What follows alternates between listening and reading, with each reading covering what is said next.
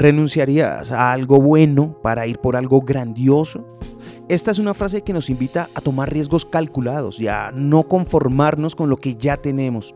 Lo dice el autor y filósofo Ralph Waldo Emerson, no sigas por donde el camino pueda llevarte, ve en cambio por donde no hay camino y deja huella. A veces, para alcanzar lo grandioso, debemos tomar caminos menos transitados y renunciar a lo que consideramos bueno. En palabras del escritor y poeta Robert Frost, dos caminos se bifurcan en un bosque y yo tomo el menos transitado, y eso hace toda la diferencia. A menudo el miedo a lo desconocido nos impide tomar decisiones arriesgadas, pero es en esos momentos en los que tenemos la oportunidad de alcanzar algo grandioso. No debemos tener miedo a renunciar a lo que conocemos para explorar lo que no conocemos.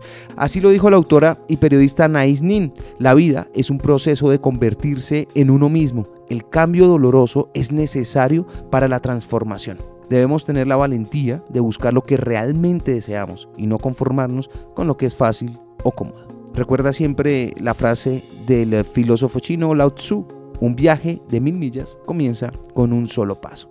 A veces ese primer paso implica renunciar a lo que conocemos para buscar algo más grande y significativo. Lo aprendí en la vida. Está en los libros. Soy Lewis Acuña, arroba libro al aire en Instagram.